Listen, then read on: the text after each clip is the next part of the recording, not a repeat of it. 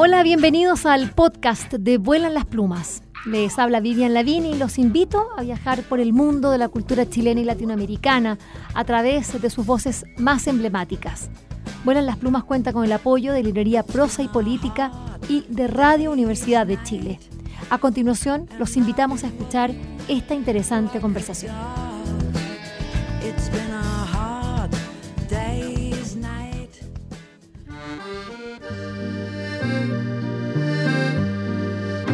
El mundo femenino ha tenido una visibilidad como, como pocas veces en esta breve historia, si, calculamos el siglo XX y XXI, de los últimos 150 años.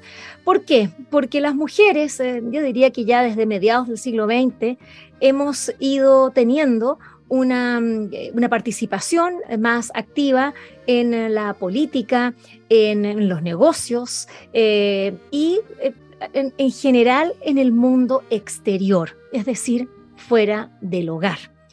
En esta visibilidad eh, femenina, eh, también eh, ha, tenido una mirada muy política, por cierto, después de lo que ha significado este, estos 8M o nosotros con nuestros mayos de las mujeres en las calles. Más de un millón de chilenas salieron a las calles a visibilizar una voz que no había sido escuchada. Estas ciudadanas que están hablando y, bueno, cuando uno eh, ve que las mujeres hoy día están en tantos, tantos temas importantes, eh, necesarios, urgentes, em, cuando uno dice, y pensar que hay personas que están estudiando a mujeres que, eh, que tuvieron una voz bastante acallada, hay que decirlo, y que lograron penetrar el pensamiento de su época con todas las dificultades que eso significa, pero con 200, 300, hasta, bueno, eh, mil años de distancia. Eh, Blanca Garí es una de ellas. Ella estudió filosofía y letras en la Universidad Autónoma de Barcelona, eh, donde es doctorada, también en el, en el Collège de France de París y en el Instituto Medieval de la Universidad de Génova. Ya están entendiendo entonces hacia dónde va a ir esta conversación. Actualmente es profesora de historia medieval en la Universidad de Barcelona. Se ha dedicado al estudio de la espiritualidad medieval, especialmente en el ámbito de la religiosidad femenina su investigación ha dado lugar a la publicación de varios libros, artículos, capítulos de libros relacionados con el tema, así como también la dirección de trabajos de investigación, tesis doctorales, proyectos nacionales e internacionales. Dentro de esos proyectos internacionales está Chile. Ella em, viene a nuestro país em, y va a estar prontamente en el marco de un seminario llamado Identidad Femenina y Mística del Descenso, un seminario eh, donde se dialogará con Blanca Garí en base a estudios de ellas, cuatro estudios ahí bien interesantes. Nosotros eh, o nosotras hoy día estamos contentos en Vuelan las Plumas porque tenemos a Blanca Gary desde Barcelona em, y vamos a poder conversar un poco de los temas que a ella la preocupan en estos tiempos cuando las mujeres eh, necesitamos sobre todo escucharnos, escucharnos y saber quiénes nos antecedieron. Bienvenida Blanca a Vuelan las Plumas, ¿cómo estás? Muchísimas gracias, Vivian. Encantada de estar aquí y encantada de participar en el, programa y eh, de hablar de mujeres, en este caso de mujeres que nos han antecedido, eh, de mujeres de la Edad Media. Eh, tú has dicho que, hay esa presencia tan importante de la mujer hoy en día y seguramente por eso y contra, contra lo que quizás se acostumbra a decir, es justamente hoy en día cuando por todas partes, desde distintos temas y para distintas épocas, estamos redescubriendo una presencia muy importante de las mujeres en la historia. Y mm, bueno, esa es mi tarea con respecto a la Edad Media y con respecto a la espiritualidad. Eso es, es valiosísimo. Eh, valiosísimo porque, bueno, prácticamente es, hacer arqueología del pensamiento eh, de, las mujeres, eh, porque estás encontrando todo este material que incluso, bueno, uno podría decir incluso como Diotima, ¿no? Que es, esa paradoja de que Diotima allá en Grecia no escribió ella, sino que habló en, la voz de otros, de Platón. Entonces es como decir, bueno, ¿qué pasa? es esa, por eso yo digo, como arqueología del pensamiento eh, mujeril. Em, pero tú estás especializada en, el pensamiento medieval. a mí me gustaría saber qué es lo que te fascina a ti, qué es lo que te impulsa en estos tiempos tan convulsos, urgentes, eh, en, que la inmediatez, en que el Twitter, en que e, este dice este, este dice este otro, y tú, ¡pum!, haces un, quiebre y te vas 500 años atrás, ¿qué importa? A escuchar a estas mujeres. ¿Qué es lo, qué es lo que te hace sentido? Eh, bueno, eh, en realidad yo soy medievalista de profesión, pero tengo que confesar que eh, empecé a estudiar a estas mujeres, a estas escritoras, porque son escritoras con una voz propia de la Edad Media, eh, las empecé a descubrir cuando me encontré con un libro que se llama El espejo de las almas simples, de una mujer que se llama Marguerite Poret, que murió en la hoguera precisamente defendiendo este, este libro. Y cuando yo lo descubrí en los años 90, eh, me lo puse a leer ávida de entender por qué había querido defender ese libro eh, con, tanto ahínco y con tanta fuerza y, eh, entre otras cosas, descubrí dos cosas. Una, porque para ella lo que allí enseñaba era el camino al país de la libertad. Y, en segundo lugar, porque la única manera, decía ella, de acudir en mi propio socorro es escribir este libro. Y por eso lo escribió. A mí me fascinó este libro y lo primero que hice es, bueno, yo este libro para, para, penetrar bien, para entender bien a esta mujer, para conseguir comprenderla, tengo que traducirlo. Y así cambié completamente la orientación de mis estudios como medievalista. Yo estudiaba resolución de conflictos y también relaciones mediterráneas, etc. Y de repente pensé, no, no, no, eh, ahora quiero eh, comprender el papel de esas mujeres en la tradición del pensamiento occidental, porque de una tradición de pensamiento se trata. En, ¿Y, qué tiene ella? ¿Qué, hay en este libro que, bueno, tú ya das algunas pistas hablando de la libertad, ¿no? Em, ¿En qué momento histórico le tocó vivir que era tan eh, valioso y, esa mirada? Eh, ¿qué, es lo que, qué, es lo que aportaba a ese momento histórico y qué es lo que aporta a este con, tantos eh, años de diferencia? Bueno, mira, eh, no solo a ella, ella tiene mm. antecedentes, de hecho hay un cambio en la sociedad europea a finales de la segunda mitad del siglo XII, pero sobre todo muy claramente en el siglo XIII, en las corrientes espirituales, un cambio que lleva a que las mujeres protagonicen algunos de los más importantes eh, nuevos eh, movimientos y que además tomen la palabra. Y encima que lo hagan en sus lenguas maternas, frente a la tradición del latín clásico, de los teólogos, de los clérigos, estas mujeres que no eran para nada analfabetas, la mayor parte de ellas como mínimo, que eran algunas de ellas muy, muy cultas, pero escriben en las lenguas vivas, en aquellas en las que han aprendido a nombrar el mundo. Y eso eh, supone una novedad inmensa que va acompañada además de que eh, sí, son libros de espiritualidad en, las cuales, en los cuales ellas indagan sobre su relación con eh, lo divino, pero lo hacen precisamente hablando de sí mismas. Y por tanto, eh, también poniendo en primer plano eh, un discurso sobre sí mismas que pretende, evidentemente, entender su relación con Dios, con lo divino, pero indagando, introduciéndose, entrañándose en el conocimiento propio. Estamos conversando con eh, Blanca Garí. Eh, ella es, eh, bueno, filósofa, estudiosa, investigadora, docente, quien viene a nuestro país a, dictar un seminario que se llama Identidad Femenina y Mística del Descenso en la Facultad de Filosofía y Humanidades de la Universidad de Chile, en su departamento de literatura. Que ahí hay algo bien interesante porque la filosofía y la literatura ahí se va mezclando en, muchas de estas mujeres. Bueno, ya lo dice Marguerite Poret, es una de estas filósofas cristianas de la, de la Edad Media, están también Hildegard von Bingen, Metzschel von Vandenburg, eh, Catalina de Siena, Christine de Pizan. Bueno, ellas son bastante como eh, contemporáneas. Eh, se, leían, se conocían entre ellas, porque todos estamos hablando, ellas estaban prácticamente todas, necesitaron irse a, bueno, estaban en conventos, ahí escribían como que esa era la libertad de, que nadie las molestara y salir del mundo, ¿no? ¿Qué diálogos habían entre eh, eh, esas mujeres en esa época, eh, Blanca? Si es que lo hubo. Bueno, dos cosas distintas. Yo creo que todas ellas participaron de una corriente general mm. en Occidente que, claro, nos ha llegado los textos que nos han llegado. Han pasado muchos años, muchos de esos textos jamás se imprimieron, cuándo aparece la imprenta y se redescubren en el siglo XIX. Hay muchos, pero probablemente había muchos más, entonces nos resulta muy difícil saber exactamente mm. eh, quiénes leyeron a quién, eh, cuáles eh, ya se conocieron, etc. Pero, pero sí, en algunos casos podemos mostrar con bastante seguridad que sí, en otros no lo sabemos, si las influencias son indirectas, si el conocimiento es indirecto o, que sí, o si efectivamente se leyeron. Ahora bien, hay otra cosa con respecto a lo que has dicho, no vivían ni mucho menos tan encerradas. Eh, efectivamente, eh, algunas de ellas eran eh, monjas y vivían en comunidades monásticas. Las hay con realmente algunas comunidades que tuvieron una formación intelectual muy importante de la que salieron eh, escritoras importantes, pero muchas de ellas son beguinas.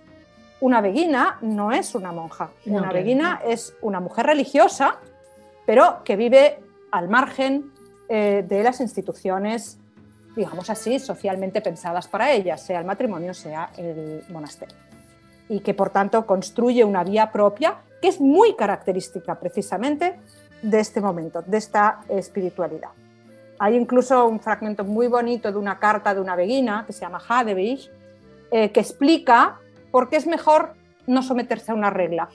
Y dice, una regla es buena, eh, no, no hay ningún problema y puede ayudar mucho, dice, pero en el esfuerzo, en el empeño por someterse a una regla, uno se o una se enreda en mil cosas de las cuales sería mejor mantenerse libre. Y a mí siempre me llama mucha atención esta carta que ella escribe a una discípula explicándole justamente, en cierta manera, por qué ella es una reina. Bueno, ahí está la libertad, ¿no? Eh, y cómo concebirla. Em, estas mujeres eh, que vivían una vida, eh, bueno, conventual, algunas de ellas, otras como, bien lo señalas tú, eh, eh, tenían un pensamiento eh, o, escribían o pensaban, desde, no, no, tan, tan dentro de la, de la jerarquía eclesiástica. ¿Cómo se, se, va... ¿cómo son, ¿Cuáles son los temas? A mí me gustaría saber cómo se va estructurando un pensamiento para hablar de una identidad femenina y mística. ¿Qué es lo que hay en común entre ellas? ¿Cómo se dan? Eh, me, gustaría que nos pudieras explicar, Blanca. Eh, sí, sí. Justamente una de las características de este movimiento, que lo podemos empezar hacia la segunda mitad del siglo XII con mm. Hildegard de Bingen, aunque ella todavía escribe en, latín, ella es una abadesa en un monasterio, pero eh, lo que detectamos en sus obras es que ella parte de la experiencia propia, de lo que le ha pasado a ella, es verdad, sus libros son libros revelados y por tanto eh, tienen algo de libro profético, eh, más que un libro propiamente, no es, no es una autobiografía, no es... Pero para explicar eso que ella va a decir y que es palabra revelada, explica y muy detalladamente qué le ha sucedido a ella. Y eso es un hablar de sí, de la propia experiencia, precisamente para relacionarse con lo sagrado, con lo eh, divino. Y eso va a caracterizar a todas esas otras mujeres escritoras del siglo XIII, del siglo XIV, el XIII es especialmente eh, potente, poderoso en eso, eh, que está así en las lenguas vivas, te decía antes, en aquellas que aprendieron a nombrar el mundo, y insisto en esto porque eso es parte de la enorme innovación de esa escritura, hablan de sí mismas, de lo que eh, les ha pasado a ellas y de su experiencia eh, interior. Y en ese momento hay como, como mm, se forja todo un corpus eh, literario, que son esta escritura mística, de las experiencias místicas de estas mujeres, que queda completamente invadido por lo femenino, por lo que algunas veces ha llamado una estética horizontal femenina, apegada a la vida, apegada a los sentidos, apegada al tacto, apegada a los eh, eh, exactamente a eh, sí, a las raíces, a la matriz de la vida. Y eso contrasta mucho con el pensamiento más abstracto de otra tradición que está bien consolidada, que también es nuestra y que también se da en la Edad Media, que es una razón lógica eh, y un pensamiento de carácter más discursivo, más abstracto. Bueno, ahí Tomás de Aquino, por ejemplo, eh, es, ahí el, el, que da las directrices, ¿no? Tomando Aristóteles, pero, retoma, pero, pero, pero fija, hay una línea muy dura. Qué, qué, difícil para las mujeres empezar a hablar de sí mismas, hablar de lo que tú estás diciendo en una época en la que, en la que bueno, está, es decir, con, con, Tomás de Aquino yo creo que es imposible rebatirlo. No, Vivian, no, Vivian, pero son como dos tradiciones paralelas. También hay que decir que no son absolutamente, hay un diálogo también muy claro. Muchísimos hombres se fascinaron por esa escritura femenina. No hay que pensar siempre que todas acabaron como Marguerite Porete en la hoguera, sino que hay muchísimos clérigos, frailes, nuevas corrientes también por parte de los hombres fascinados por esas eh, mujeres. Por otro lado, eh, también se muestran mm, bastante cercanas y conocen muy bien todas ellas eh, pues los escritos de Guillermo de Santierri, de los victorinos, de, también de Bernardo de Claraval en el siglo XII, que ya introducen el tema de la experiencia, de la importancia de la propia experiencia en, el pensamiento, solo que ellas lo hacen de una manera absolutamente radical. Hablan de sí mismas para hablar de Dios. Hablan de lo que les pasa a ellas y además a través de una experiencia de vida que implica todo un ejercicio eh, de, interiorización eh, para explicar lo que les pasa a ellas y para enseñarlo. Porque otra característica muy clara de esas mujeres es que no solo eran místicas, sino ahora les llamamos mistagogas, porque tienen discípulas, discípulos muchas veces, y escriben para enseñar a otras y a otros el camino justamente hacia esa libertad interior que ellas han experimentado. Mistagogas. Sí, es una palabra que utilizamos ahora muy, muy a menudo, muy a ah, menudo. No la había escuchado, así que gracias por eso, ya la, incorporamos de inmediato. Simplemente para distinguir, ¿no? Entre una cosa es decir, bueno, es que hablaban de sí mismas, bueno, sí, pero lo hacían claramente dirigiéndose a otras y a otros, lo hacían para enseñar también eh, por dónde Mm, cómo conducirse en ese camino hacia la libertad interior. El puro título, Espejo de las Almas Simples, es un, título hermoso que, la verdad es que eh, enternece, eh, porque ¿quiénes son esas almas simples? Eh, me gustaría saber cómo los define Marguerite Poret, Blanca Garí. las almas simples son las que han descubierto el país de la libertad. Y eh, Marguerite Porret distingue entre dos mundos, que es el mundo que rige razón, en el que ella incluye incluso a la iglesia institucional, a los clérigos, y el mundo que rige amor. Y eh, ella dice al principio del libro que va a enseñar el camino que de escalón en escalón conduce hasta ese país de la libertad donde solo gobierna amor. Lo más curioso, y de ahí viene la mística, el título, La mística del descenso, además de mística femenina, es que esa escalera, que, bueno, la imagen de la escalera de perfección es una imagen tradicional y se había usado mucho, sobre todo en ámbitos monásticos, desde, desde los tiempos patrísticos, pero esa escalera, ese itinerario aparentemente ascendente, en las místicas no es ascendente. Nadie eh, ascenderá sino solo aquel que ha descendido, dice Margarita Pérez citando a Juan, citando el Evangelio. Pero eh, lo curioso entonces es que esas escaleras eh, se combinan con la idea de que el verdadero camino, que lo difícil es bajar, no subir, por decirlo de alguna forma. Que lo difícil es dejar de ser más que ser, que lo difícil es deshacer más que hacer. Y en una gran, una parte muy importante, de la enseñanza de estas místicas, además de, que, de, la creación de lo que llamamos la mística del amor o la mística cortés, es que en esa relación amorosa, la renuncia, el descenso, es eh, la clave eh, justamente del, itinerario. Un itinerario, por otra parte, que en realidad yo en un artículo que, publiqué precisamente en Chile, en la revista chilena de literatura, he llamado un calidoscopio, porque como es un itinerario eh, fuera de los parámetros del espacio y el tiempo, en realidad no va a ninguna parte, ni tiene, eh, ni tiene una secuencia seriada como aparenta tener justamente esa idea de, progreso, de escalera, de ascenso. ¿Y ese abandono, eh, eh, si es que lo podemos llamar así, ese abandonarse es en Dios? Eh, sí, o incluso podría matizarse, alguna de estas místicas dice que quiere ser Dios con Dios, o Dios en Dios, es lo que se llama la deificación del alma.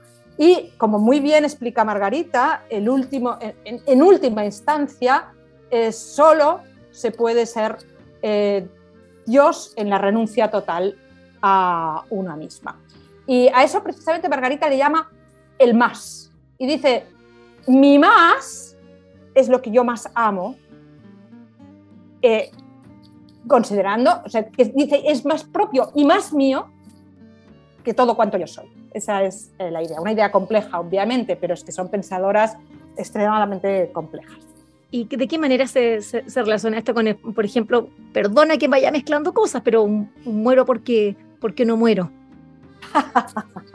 pues se relaciona perfectamente, puesto que eh, Juan de la Cruz, Teresa de Jesús, muero porque no muero, Teresa de Jesús, eh, se ha dicho siempre eso, siglo de oro, la mística del siglo de oro inaugura una etapa. no, no, Juan de la Cruz y Teresa de Jesús, que son genios, que son una maravilla, eh, son herederos de esta tradición. Esta es la tradición eh, donde de ellas se embeben entonces, claro, porque uno dice, ¿de dónde? Ah, son ellas, estas. Son ellas. Hasta, y además esa feminización total de, las místicas se ve muy bien en Juan. Juan no puede hablar más que en femenino. Toda la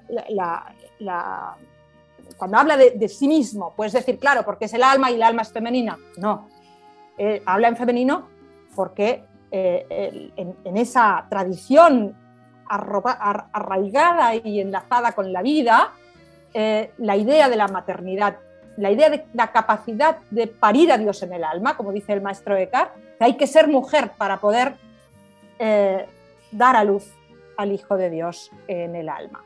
Y esa, esa idea está profundamente impregnada en la Edad Media y deja entrever y entender mucho mejor a los místicos españoles del siglo de oro, mucho mejor.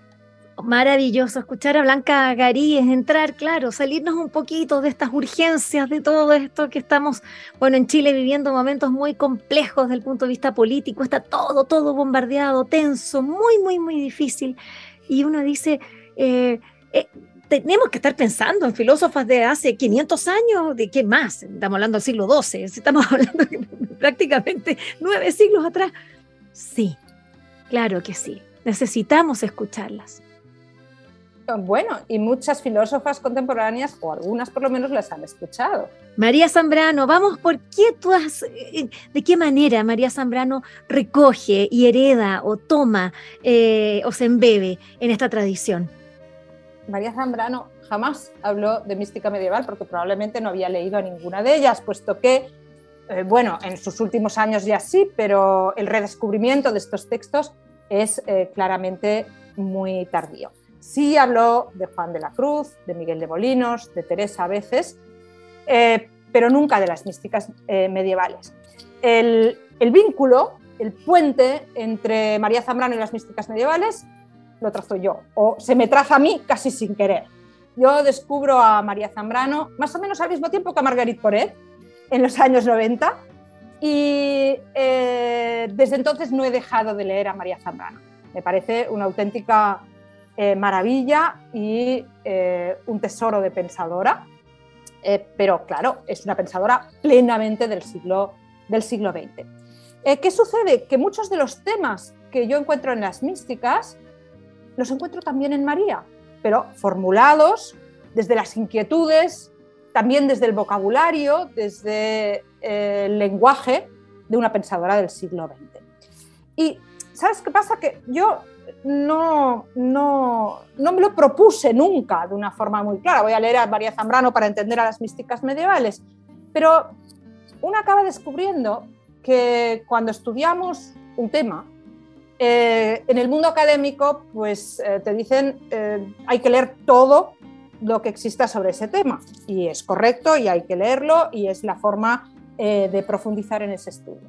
Pero a mí me parece que para tener ideas para repensar, para eh, confrontarse con una lectura nueva, las otras cosas, que no son ese tema concreto, sino las otras ideas, pensamientos, textos, literatura, filosofía, etcétera, el mundo que nos rodea, una vez más, la vida que nos rodea, nos ayuda eh, enormemente a eh, interpretar desde nuestros parámetros. La Edad Media está muy lejos. Tú lo has dicho antes, hoy que vivimos tan preocupados por... Y la Edad Media está muy lejos, es tan lejana y al mismo tiempo tan nuestra, porque somos herederos y herederas de, ella. Eh, y de repente, María Zambrano repitiendo cosas muy semejantes a las que decían las místicas, pero con una inquietud de pensadora del siglo XX, me las dejaba comprender muchísimo mejor. Es por eso que no es que yo haya trabajado en María Zambrano, sino que acudo a ella siempre pidiéndole socorro cuando quiero entender a las místicas. Esto es lo que me pasa.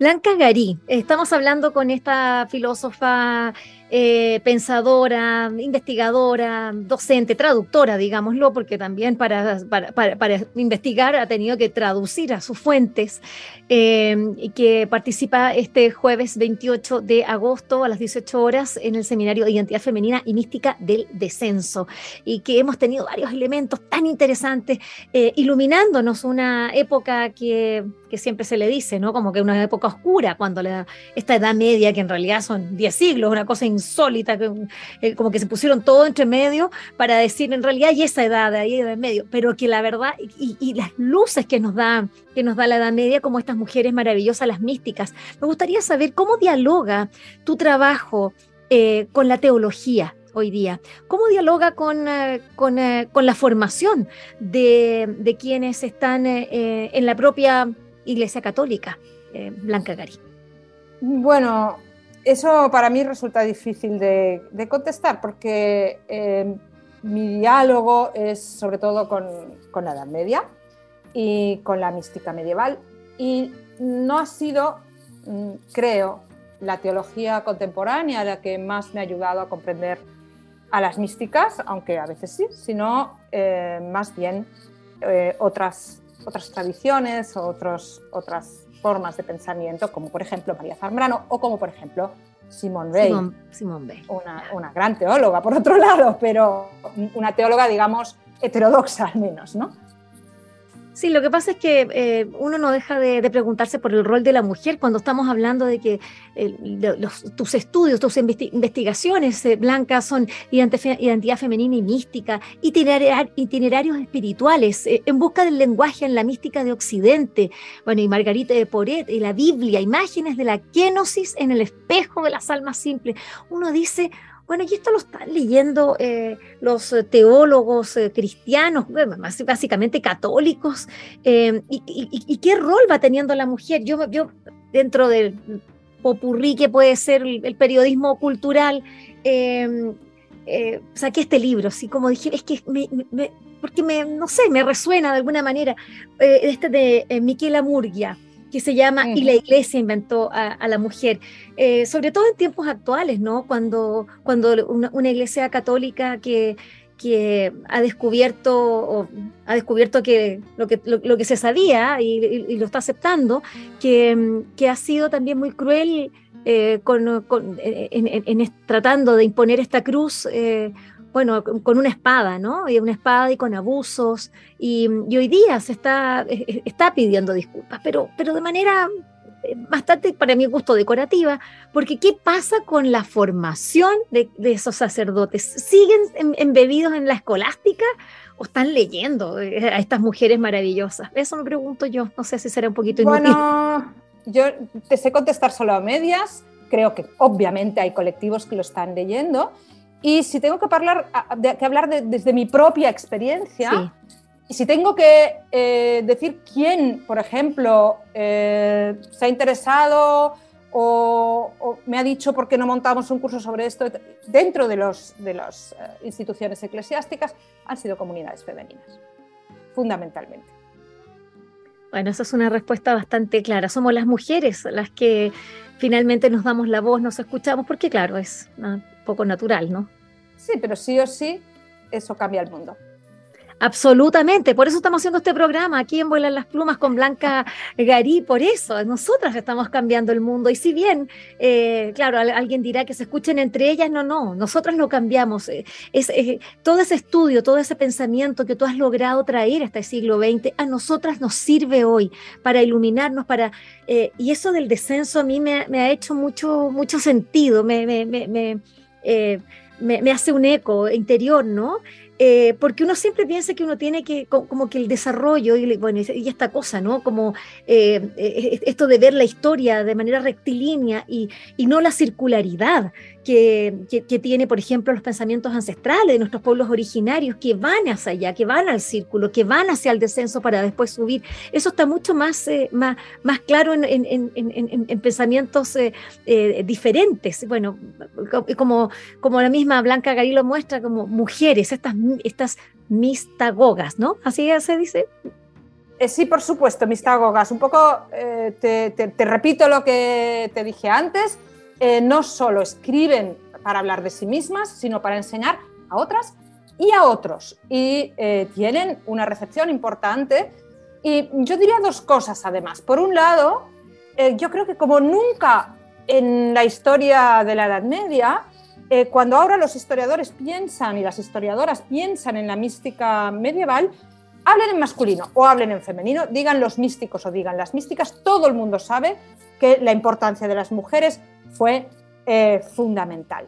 Y la segunda cosa es que crearon, crearon una tendencia, crearon un corpus literario que fue seguido también por hombres. Y como ejemplos podemos poner eh, la escuela renana, la escuela del maestro Eckhart. Antes te decía, Eckhart decía, hay que hacerse mujer para dar a luz al Hijo de Dios en el alma.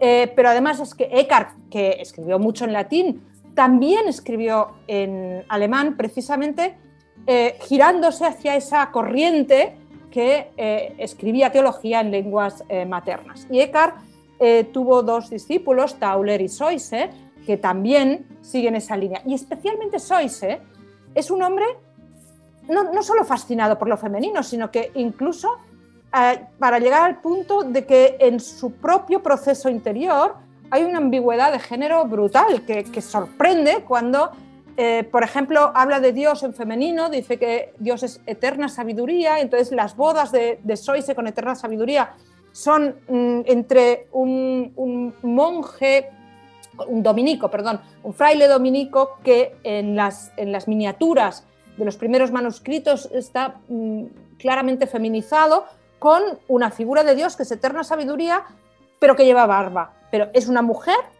eh, con la curva gótica de las vírgenes, pero con barba, como intentando precisamente eh, plasmar iconográficamente ese universo femenino eh, tan poderoso. Y luego, claro, está, está también toda la escuela de Rusbroek, en, que en holandés medieval también es una escuela, y tantos otros después de ellos. ¿no? Pero estos son mm, corrientes ya del, siglo XIV o en Inglaterra eh, Hilton, Rolle eh, y, otros, y otros autores. Eh, hay que vincularlos y hay que reconocer en las mujeres del siglo XIII precisamente ese, ese, momento inaugural hacia una forma de escritura que fue nueva. Claro, yo bastante osada podría decir estas místicas feministas que están viendo la relación hombre-mujer absolutamente eh, igual, eh, que no haya cada uno arriba del otro, somos, estamos juntos. Eh, Podríamos aplicar desde el anacronismo contemporáneo la palabra feministas, pero no la de absolutamente iguales. hay una conciencia de diferencia muy importante en el mundo medieval en ese rol de los sexos. Y por eso mismo, Esa es la maravilla, creo yo, ¿no? Como esa complementación, más que iguales, que estén, que, que dialoguen de, de, de, de, par a par, que se miren a los ojos, no uno arriba, otro abajo. Acá estamos, estamos en la misma, perdón. Sí, sí, exactamente, exactamente eso. Hay una presencia muy clara, una conciencia muy clara para las mujeres y los hombres medievales de la diferencia, solo que en ese contexto, en el del nacimiento de la mística eh, medieval, en esa diferencia, la diferencia femenina juega el papel fundamental. Maravilloso.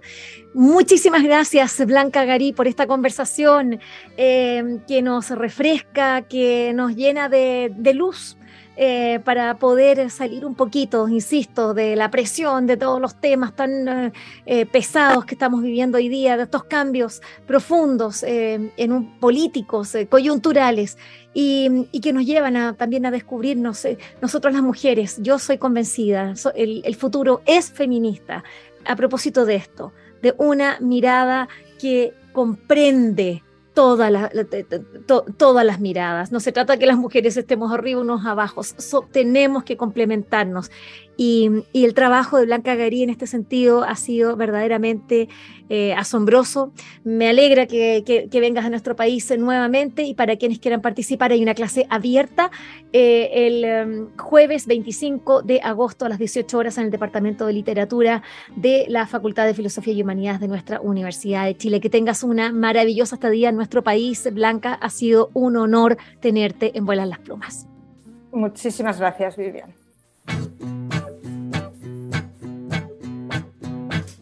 Espero que esta conversación les haya gustado y recuerden que la escucharon en el canal de Vuelan las Plumas.